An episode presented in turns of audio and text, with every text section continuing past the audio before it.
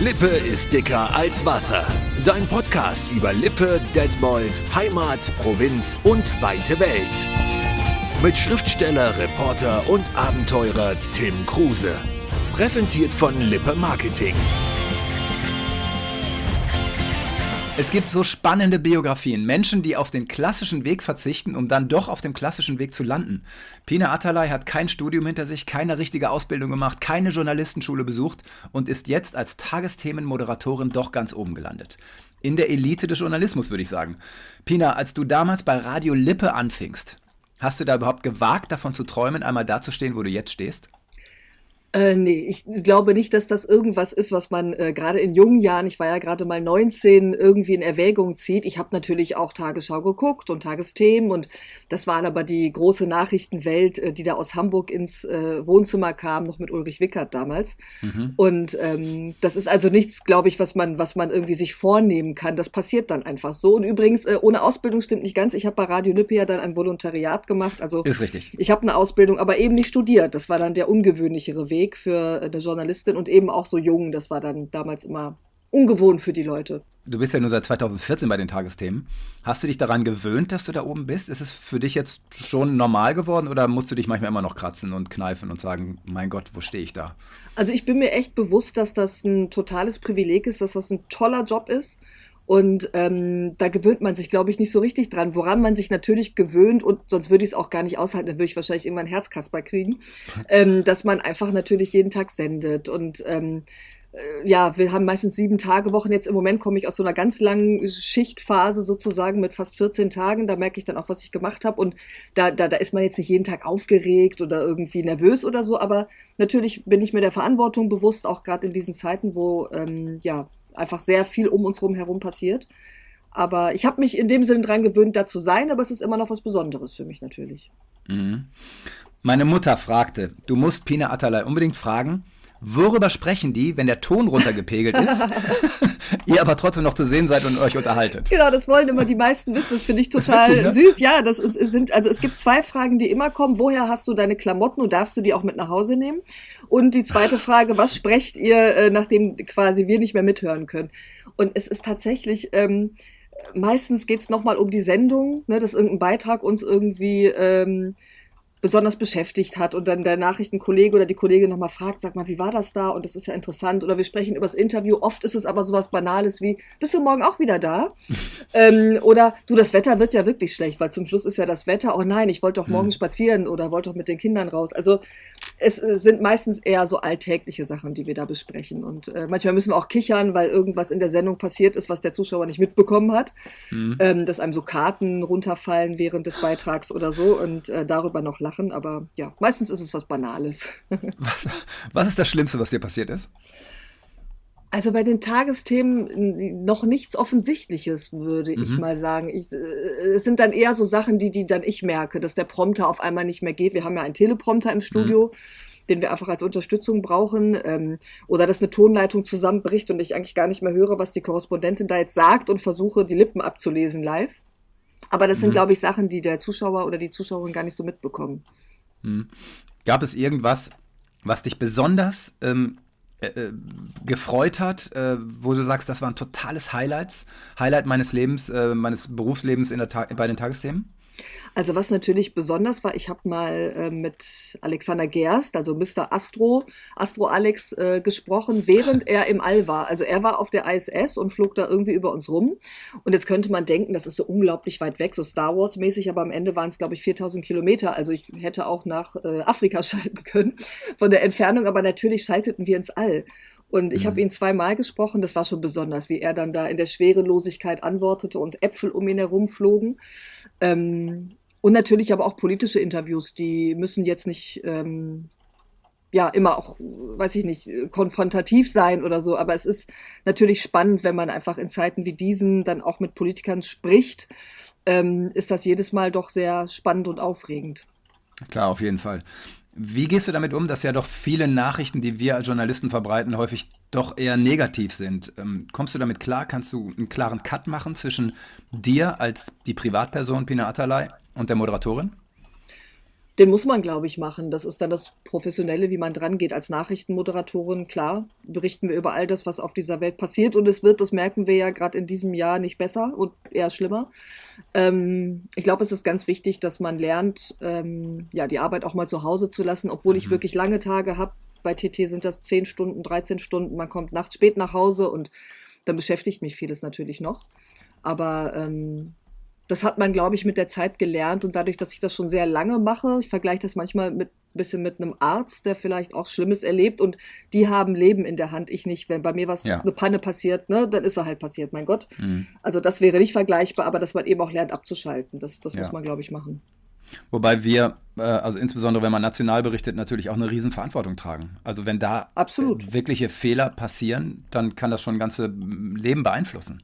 Da müssen wir sehr, sehr sorgfältig sein. Das ist natürlich auch jeden Tag der Anspruch, warum ich auch oft äh, zehnmal durchdenke, was ich da sage und nochmal anschaue, nochmal mache und tue. Mhm.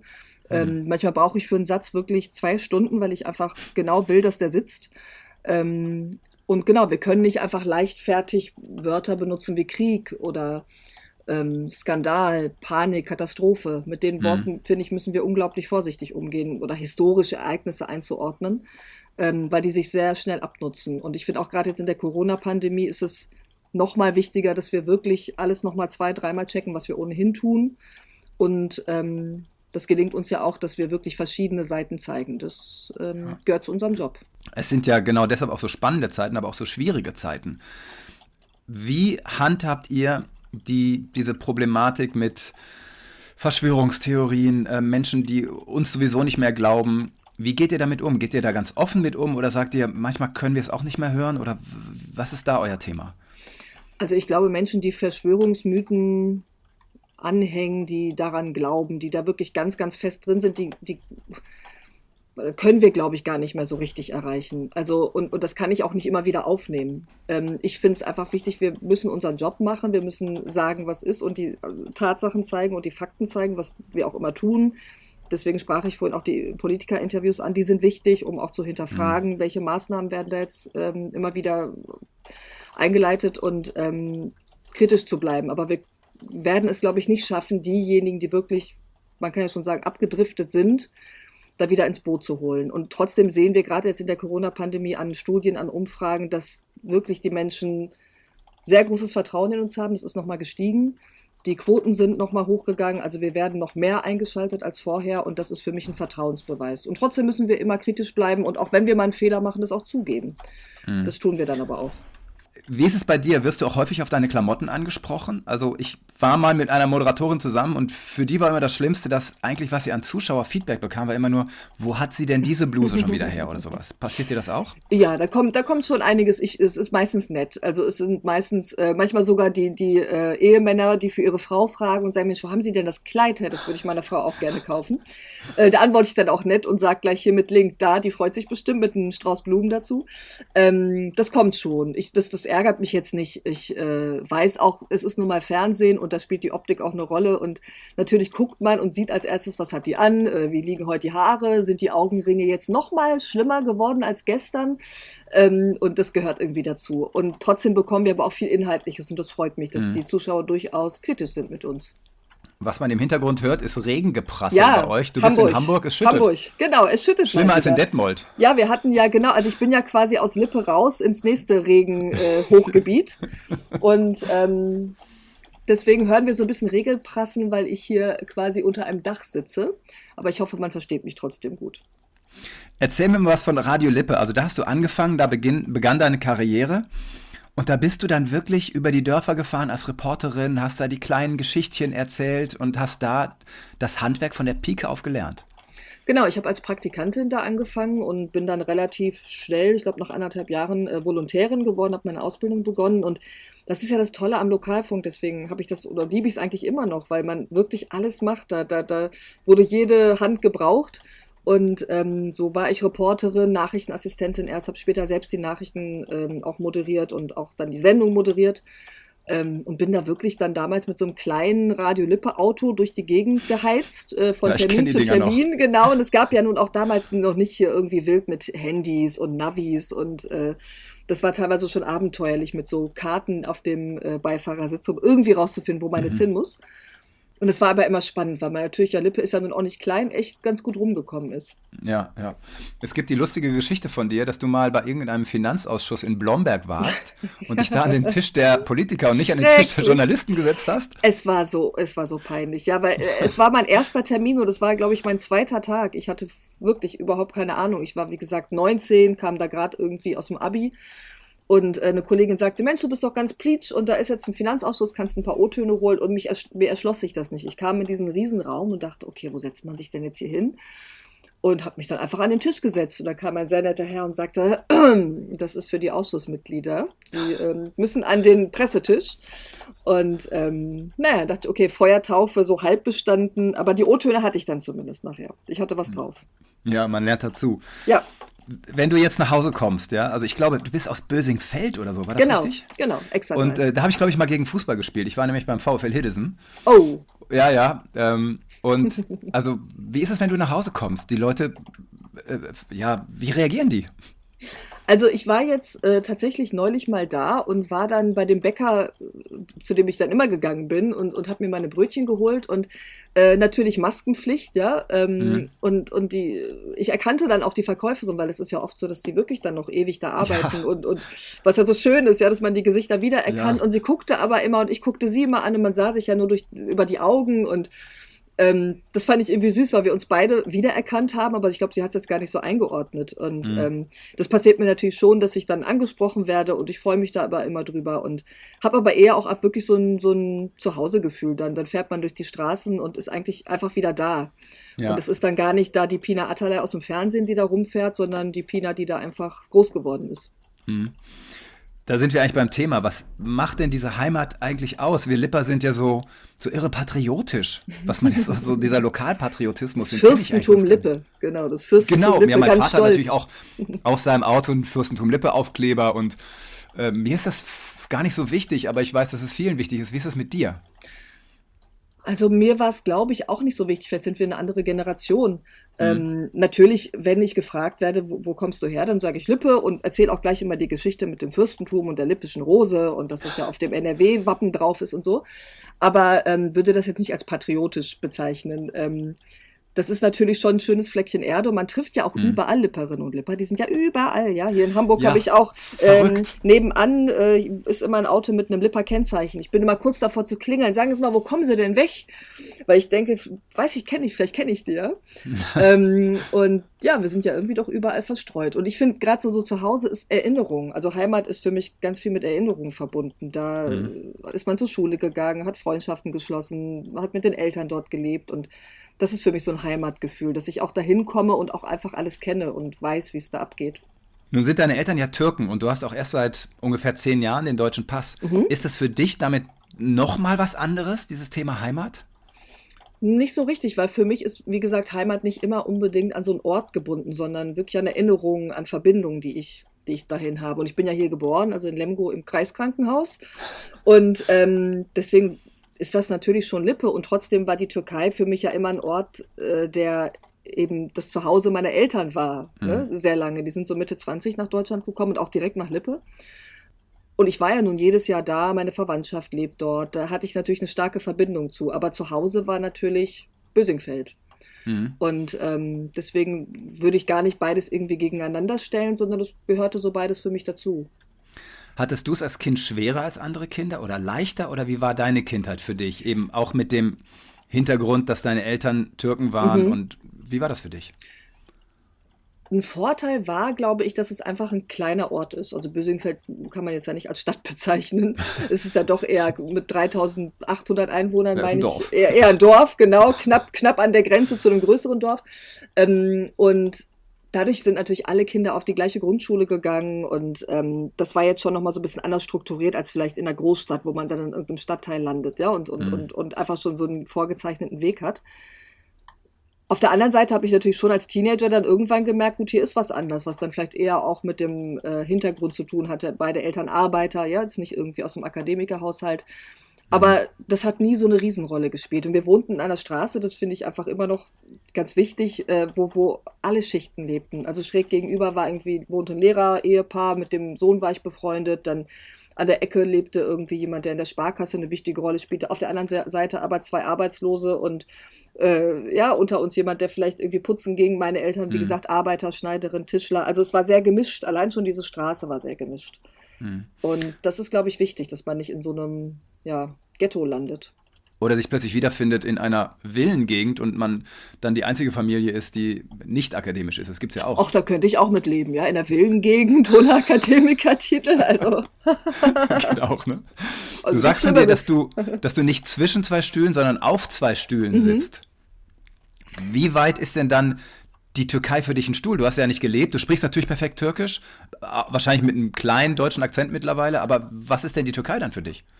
Das ist tatsächlich äh, der Ort, an dem ich Wurzeln habe, also an dem meine Eltern einfach natürlich geboren sind, wo meine ganze Familie wohnt. Da, da bin ich jedes Jahr hingefahren für sechs Wochen mindestens, natürlich dann in der Schulferienzeit. Und deswegen ist das einfach eine starke Verbindung, die man hat. Und natürlich bekomme ich ja auch ganz viel mit aus der Türkei. Ich kann eben, ich kann die Sprache, ich kann lesen, was in den Zeitungen steht. Das hilft mir auch im Job. Ich kann die Nachrichtensendung verfolgen und ähm, habe da natürlich immer eine Verbindung. Das ist eher vielleicht eine emotionale Verbindung, die man hat. Das ist, ich vergleiche das immer.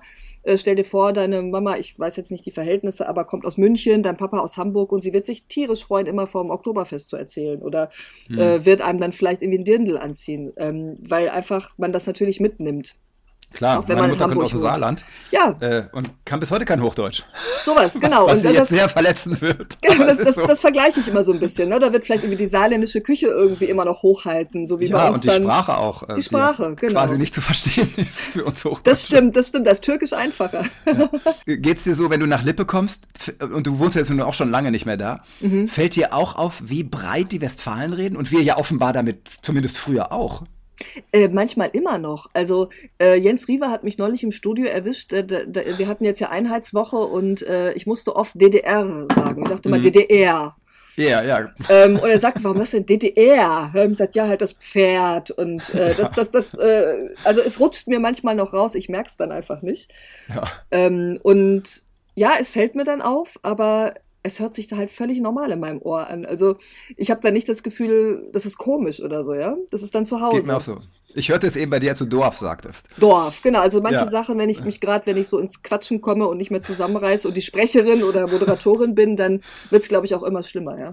Hm. Nee, ist bei mir auch so gewesen, als ich anfing beim Fernsehen und zum ersten Mal vertonte, habe ich noch breiter lippisch gesprochen, als ich es im normalen Leben tun würde. Ich glaube, das ist dann so eine Hypercorrection. Ja, das kann sein, dass man sich dann so konzentriert, dass man versucht, ganz ja. ordentlich zu sprechen und dann kommt es erst recht durch. Geht es dir auch so, dass du, ähm, wenn du mit Menschen sprichst, versuchst rauszuhören, wo die herkommen und dich dann total freust, wenn die irgendwie aus Lippe oder Westfalen kommen? Nee, das habe ich eigentlich nicht. Also manchmal ist es tatsächlich, dass man ja dann zufällig es rausfindet, sozusagen. Ne? Also, nee, an der Sprache, okay, so bei manchen Worten würde ich dann vielleicht schon mal nachfragen, aber nee, ich finde hm. das eigentlich auch immer gar nicht so wichtig, ehrlich gesagt. Also es ist ja auch immer dieses, wo kommst du denn her? Und das wird man ja auch als. Oder weg. Oder weg, genau. Äh, Gerade wenn man dann Pina Atalay heißt. Ähm, oder was weiß ich wie, dass, dass man nachgefragt wird, ne? Wo, wo kommt denn hm. der Name her? Ich finde, mich interessiert erstmal der Mensch. Hm. Und äh, wenn ich so ein paar Hinweise bekomme, dann frage ich manchmal auch, ach, ach, guck mal, wo kommen denn deine Eltern her oder so, aber das ist für mich jetzt gar nicht so ausschlaggebend. Ja. Wir machen nochmal einen Bogen zurück zu den Tagesthemen. Wie geht ihr mit dem Thema Gender um? Also ich weiß, beim ZDF haben wir eine, eine nicht enden wollende Diskussion, sagen wir Zuschauerinnen und Zuschauer oder sagen wir auch manchmal nur Zuschauerinnen oder sagen wir ZuschauerInnen. Mhm. Wie, was habt ihr da für eine Vorgabe oder ist euch das frei überlassen? Also wir hatten mal so eine Phase, da, da habe ich einfach probiert, das habe ich gar nicht abgesprochen, sondern ich probiere das mal für mich. Also habe mhm. dann auch mal ReporterInnen gesagt. Und ich muss sagen, wenn, wenn, wenn man spricht und gerade in so einer Nachrichtenmoderation, wo ich jedes Wort abwäge, hat mich das fast gebremst. Ich fand das anstrengend. Also ich finde, mhm. es ist einfach geschrieben, wenn ich es lese, stört mich das nicht und finde ich es auch richtig. Ähm, aber in der Sprechweise war es mir zu viel. Und ähm, wir haben dann auch alle diskutiert und uns das angeguckt, wie kann man in der Tagesschau und den Tagesthemen damit umgehen und haben uns jetzt entschieden, dass man eben dann Zuschauerinnen und Zuschauer sagt. Mhm. Und bei manchen Sachen Studierende, was funktioniert, was sich nicht komisch ja, anhört. Ja. Ne? Also, dass wir jetzt das Binnen-I eher nicht nutzen, aber trotzdem auf gerechte Sprache achten. Hm, bei uns war es Christian Sievers, der mal von Ärztinnen und Pflegern sprach. Und da wurde dann ganz viel darüber diskutiert, was ich aber gut fand. Ja. Denn sonst wird ja immer von Ärzten und Pflegerinnen gesprochen, genau. um einfach dieses alte Klischee zu bedienen. Und er drehte das einfach um und Super. ich fand das großartig. Ja, das und im Grunde sollte machen. es so laufen, ne? Genau, auch provozieren, ne? Also es kommen natürlich ja. viele Mails, es kamen gerade auf diese ReporterInnen, ne, was das denn soll mhm. und so weiter. Und ähm, das finde ich auch wichtig. Wir müssen es irgendwie so ein bisschen einfach als Thema immer wieder hochholen, um mal zu zeigen, gut, es gibt aber Menschen, die eben dadurch ausgeschlossen werden. Ne? Aber es muss jetzt, wie gesagt, auch nicht zwanghaft sein. Manchmal denke ja. ich auch nicht dran im Stress. Ähm, neulich gab es bei Hart aber fair eine Diskussion genau um darum, und ich hab, war danach dran und sollte äh, quasi kurz sagen, was in den Tagesthemen ist. Ich habe dann nur gesagt, die Berliner statt die Berlinerinnen und die Berliner. Ausgerechnet. Und genau, ausgerechnet und bekam natürlich sofort, ich weiß nicht wie viele Mails. Und ähm, das war aber ein Moment, das habe ich irgendwie drei Minuten vorher geschrieben. Es war ein stressiger Tag und es passiert dann einfach mal. Das ist dann mhm. auch okay. Und da ist man dann im Grunde wieder bei dem Punkt der Verantwortung, die man trägt, also die mhm. du trägst in dieser Position, die du bekleidest. Ja, ähm, wenn du eben so einen Fehler machst, wie viele Millionen gucken euch zu und könnten sich aufregen? Und ich kann mir vorstellen, dass das manchmal auch an einem nagt. Also gerade wenn so Kritik reinkommt. Oder wie gehst du damit um? Wie, wie bist du da drauf? Es nagt nicht an mir, das würde ich nicht sagen. Ich finde da, ja, mit der Zeit hat man sich natürlich irgendwie auch, das hatte ich ja vorhin gesagt, so ein bisschen dran gewöhnt, ähm, in diesem Studio zu stehen, diesen Job zu machen. Und es ist ja nicht so, dass ich eine Stunde vorher komme und dann da reinrenne, sondern ich schreibe mhm. alles selbst. Ich bin wirklich schon morgens im Prinzip mit der Sendung befasst und, und bin dann spätestens ab Mittag im Studio, äh, im Sender ähm, für ja, die Interviews selbst, die ich vorbereite. Also ich glaube, es ist wichtig, sich gut vorzubereiten und dann kann ich mich einfach auf mich verlassen. Also ich weiß halt, ich habe jetzt alles getan, damit das hier gut läuft und ähm, es ist eine Live-Sendung, es kann immer was schiefgehen. Ja. Und ich kann auch mal einen Fehler einbauen. Natürlich gibt es aber auch noch mal Leute, die drüber gucken, habe ich eine falsche Zahl reingebaut, habe ich aus einer Million eine Milliarde gemacht, was passiert, ja, im Stress. Und mhm. ich glaube, man darf sich da nicht verrückt machen. Dann hält man, hält man diese sieben Tage nicht aus, dann ist man fertig äh, oder Frau. Deswegen versuche ich da mit so einer professionellen Gelassenheit und Aufmerksamkeit jedes Mal ranzugehen. Ja, und das muss man aber auch können. Und es gibt ja viele Leute, die das eben nicht hinkriegen, egal in welchem Beruf. Mhm. Und du wirkst so ähm, selbstbewusst, ohne dass da auch nur annähernd zu viel wäre, sondern das ist wahrscheinlich dann auch die westfälische Prägung, selbstbewusst mit ordentlichem äh, genau. Bodenkontakt. Genau.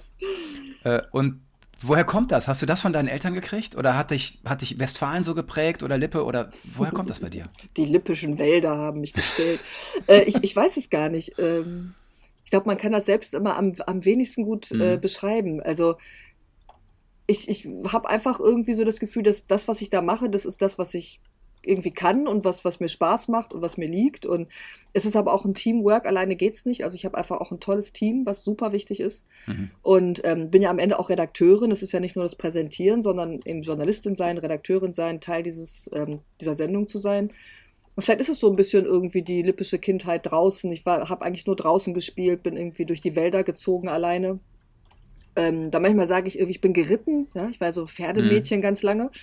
Ähm, die Disziplin beim Reiten, die hilft, glaube ich, auch. Ja? Wenn man irgendwie einen Fehler macht, fliegt man halt runter.